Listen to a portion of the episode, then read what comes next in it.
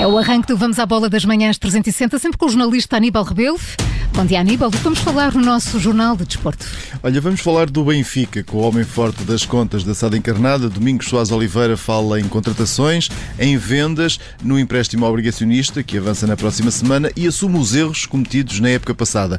Olhamos também para o Sporting. Está aí a chegar um reforço, vem de Barcelona, já lá vamos, porque temos também o Futebol Clube Porto, com um regresso e um desejo, e falamos do Euro. A bola volta a rolar amanhã com os dois primeiros jogos dos quartos de final. E Aníbal, começamos este Vamos à Bola a olhar para o Benfica com a ajuda de Domingos Soares Oliveira, administrador da SAD encarnada, que em entrevista à TVI avisou que este ano o Benfica não vai cometer os mesmos erros do ano passado. Porque não vão existir investimentos de 100 milhões, como na época passada, e o discurso também vai ser diferente. Acho que houve uh, um desconhecimento grande uh, do treinador e da equipa técnica relativamente ao plantel que tínhamos e vice-versa. Acho que houve da nossa parte um erro que é preciso assumir, é que tivemos um, um, geramos expectativas demasiado altas e tivemos um discurso que provavelmente se hoje tivesse que o refazer esse discurso faria de uma forma diferente. Jorge Jesus já conhece melhor o plantel e nas compras as contratações vão ser cirúrgicas, é o que garante Domingos Soares Oliveira. Já nas vendas, há uma garantia. O Benfica tem de vender são poucas e cirúrgicas as contratações que vão ser feitas. As vendas é assim, o mercado está muito parado. Basicamente, nesta fase em que ainda temos o, o, o europeu decorrer, o mercado está realmente parado. O mercado vai reanimar, não sei exatamente a que níveis, não vamos certamente recuperar os níveis de 2019, não é esta altura. Mas, mas o ponto é outro, tem que vender jogadores ou não? Tenho sempre que vender jogadores. Todos os anos, todos os clubes portugueses têm que vender jogadores declarações de Domingos Sousa Oliveira em entrevista à TVI, onde admitiu que o Benfica possa ter de fazer cortes também na massa salarial caso volte a não se apurar para a fase de grupos da Liga dos Campeões. E sobre as reuniões entre Luís Filipe Vieira, Pinto da Costa e Pedro Proença, onde não esteve Federico Varandas, o que disse o administrador da SAD do Benfica? Ora, Domingos Soares Oliveira garante que o Sporting tem feito parte das reuniões entre clubes para discutir os problemas do futebol português e garante mesmo que os leões são parte essencial para resolver os problemas do futebol. A iniciativa de começar a juntar clubes foi minha porque efetivamente entendo que há cerca de 10 pontos que têm que ser endereçados e que são matérias que se relacionam quer com o Governo, com a Liga e com a Federação. E para conseguir efetivamente fazer esta caminhada, em primeiro lugar precisávamos de conseguir juntar aquilo que era mais difícil, que era Benfica e Porto. O Sporting esteve envolvido nas reuniões. Mas naquela com os dois presidentes não, não esteve. Os eu, três já eu, reuniu. Eu não, eu não confirmo, porque não sei, porque não estive lá, isso é uma coisa de sexta-feira passada. Muitas e muitas reuniões de trabalho já houve entre todos os clubes e estamos todos imbuídos. Incluindo o Sporting incluindo claramente o Sporting. O Sporting é absolutamente determinante para conseguirmos ter sucesso. Domingos José Oliveira aqui nesta entrevista à TV a confirmar ainda que a SAD do Benfica vai avançar com o empréstimo obrigacionista no valor de 35 milhões de euros no início da próxima semana. Ainda no Benfica, o único reforço que já está ao serviço de Jorge Jesus promete dar tudo em campo. Com os treinos no Seixal a apertar, Jorge Jesus está a organizar treinos bidiários. O objetivo da equipa técnica é mesmo de preparar os jogadores para esta temporada oficial e por isso o ritmo das sessões vai progressivamente ser mais apertado à medida que os dias avançam. E Gil Dias, que já integra os trabalhos da equipa, promete golos. Vou dar tudo em campo e nunca dou nada por, por partido e que vai ser uma época boa. Sou um jogador rápido, um jogador uh, forte, forte fisicamente, bom no drible e gosto de fazer golos. Gil Dias tem 24 anos, foi ontem apresentado na luz, é um extremo, mas Jorge Jesus pode ter neste jogador a solução para o flanco esquerdo da defesa, agora que Nuno Tavares está de saída. O português assinou um contrato válido até 2026, o Benfica pagou um milhão e meio de euros para contratá-lo ao Mónaco. Ao Sporting ainda não chegaram reforços, mas começam a surgir nomes no horizonte, Leonino, e este vem de Barcelona, não é o Messi, pois não, Aníbal? Não, eh, não é mesmo. Apesar de ser oficialmente um jogador livre, o argentino, tudo aponta, deverá continuar eh, em Barcelona. Já José Marçá, esse está mesmo a caminho de Alvalade. Tem 19 anos, vai reforçar a defesa dos Leões, deverá assinar contrato para as próximas três temporadas, com mais duas de opção. O jogador vai ficar com uma cláusula de rescisão de 45 milhões de euros. O futebolista deve aterrar em Portugal nos próximos dias para começar os exames médicos. E quanto a jogos, há mais um na agenda da equipa de Ruben Amorim na pré-época. O Lyon será o adversário do Sporting nesta nona edição do troféu dos cinco violinos, jogo que se vai realizar a 25 de julho no estádio José de Alvalade.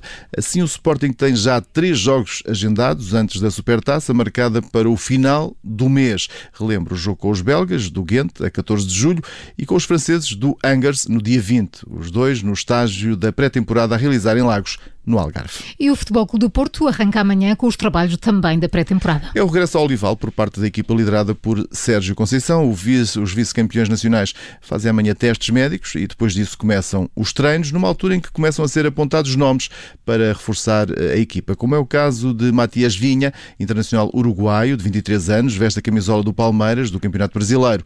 Ora, segundo a imprensa brasileira, os Dragões estão interessados no jogador para a lateral esquerda da equipa, mas até agora o Palmeiras ainda não tem nenhuma proposta concreta. De regresso ao Dragão, está Vitinha. Depois de uma temporada de empréstimo ao Wolverhampton, o clube inglês acabou por decidir não exercer o direito de opção de compra que detinha sobre o médio de 21 anos.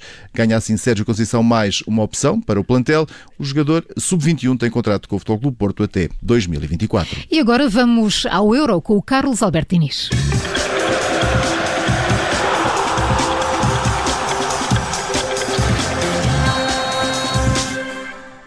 Bom dia, Carlos. Olá, bom dia, amigo. Bom dia, bom dia Carlos. Caminhamos agora para os quartos de final, começam amanhã com dois jogos, Suíça-Espanha e Bélgica-Itália. Vamos olhar já para o primeiro jogo, o jogo das 5 da tarde, é o primeiro eh, entre da Suíça nos quartos de final do Campeonato da Europa. Vai ter pela frente a três vezes eh, vencedora Espanha. Quais é que são as armas de cada uma destas equipas para conseguirem seguir em frente? Uh, um jogo realmente interessante, uh, com a Suíça estreante nestas andanças de quartos de final, a Espanha desde 2012 que não participava em quartos de final, por isso um jogo em que aparece uma Suíça que de todo não, não, não é, é candidata, mas que causou, causou talvez uma das grandes uh, surpresas de, deste Euro ao dominar a França um, e que uh, o reaparecimento, temos o reaparecimento do Seferovic como, como goleador, um, Shaqiri, um homem importantíssimo, embalou lá na frente, realmente também a, a ser grande destaque. Mas a Espanha, naturalmente, me parece que é, tem algum, alguma vantagem, digamos. Não fez uma, um primeiro, uma primeira fase de todo convincente, apesar, mas teve realmente também muitos, muitos problemas, uh, mas agora uh, parece embalar por, por, uma, boa, uma boa prova, com o Morata uh, a reaparecer, digamos assim, e comandada por Busquets e, e também Pedri a ser uma, uma pedra bastante influente na, na equipa. Ora, e o vencedor desta eliminatória, destes primeiros, deste primeiro jogo dos quartos de final, vai eh, jogar com a Bélgica ou com a Itália nas meias finais, em Wembley, no dia 6 de julho. Bélgica e Itália que jogam eh, amanhã às 8 da noite. Ora, as duas equipas eh, venceram os últimos 14 jogos no Campeonato da Europa. Quem vencer vai fixar aqui um novo recorde na competição, uma marca que nesta altura também partilham com a Alemanha, equipa que já está fora desta competição. Mas para bater esse recorde, quem é que está melhor preparado e quais é que são os jogadores que podemos aqui também destacar? Temos essa, essa grande questão, não é? Que é que quem é que vai ficar fora e quem é que vai perder depois de tantos jogos hum, que, a vencer. Uh, uma Itália rejuvenescida, digamos, e uma Bélgica com uh, um período de grande maturidade. Seleções que, curiosamente, são as únicas presentes no, nos quartos de final, que tiveram também nos quartos de final de 2016 mas os argumentos são, são fortes, digamos, dizemos dos lados. Uh, acredito que o primeiro a marcar vai ter, vai ter uh, alguma preponderância, digamos, pode ser até uh, decisivo, quem sabe. Mas são muitas as individualidades de parte a parte que, que, podem, de alguma maneira, desequilibrar. apesar de na Bélgica haver a, a dúvida de o Eden Hazard e de Bruno poder não recuperar, mas, mas tem muita gente que, que pode também fazer a diferença. O Thelmans, o Martins, o Lukaku, o, o próprio Courtois, enfim, jogadores de grande talento e uma Bélgica que já mostrou que é bastante pragmática. Curiosamente a Itália também, também já o mostrou, em fase descendente, de facto, mas com um, suporte digamos, de, de grandes jogadores e que estão a mostrar que têm grande capacidade e depois também com, com jogadores com grande maturidade, né? Cialini e Bonucci uh, são, são a prova disso, mas na frente Imóvel, Insigne, uh, Berardi, enfim, jogadores de talento e com Pessina também uh, a mostrar grande qualidade quando, quando entra. Por isso é, muito, é um jogo difícil de previsão, mas que me parece que, repito, o primeiro a marcar pode, pode ser decisivo. Um, fica aqui grande dúvida quem é que pode realmente ser, ser o vencedor, apesar da Itália uh, inicialmente uh, ter, ter algum favoritismo, digamos assim.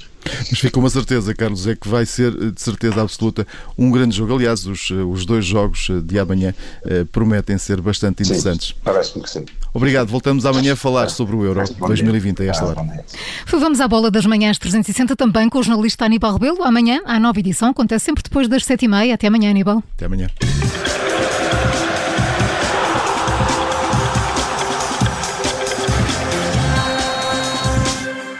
Rádio Obrigada por ter ouvido este podcast. Se gostou, pode subscrevê-lo, pode partilhá-lo e também pode ouvir a Rádio Observador online em 98.7 em Lisboa e em 98.4 no Porto.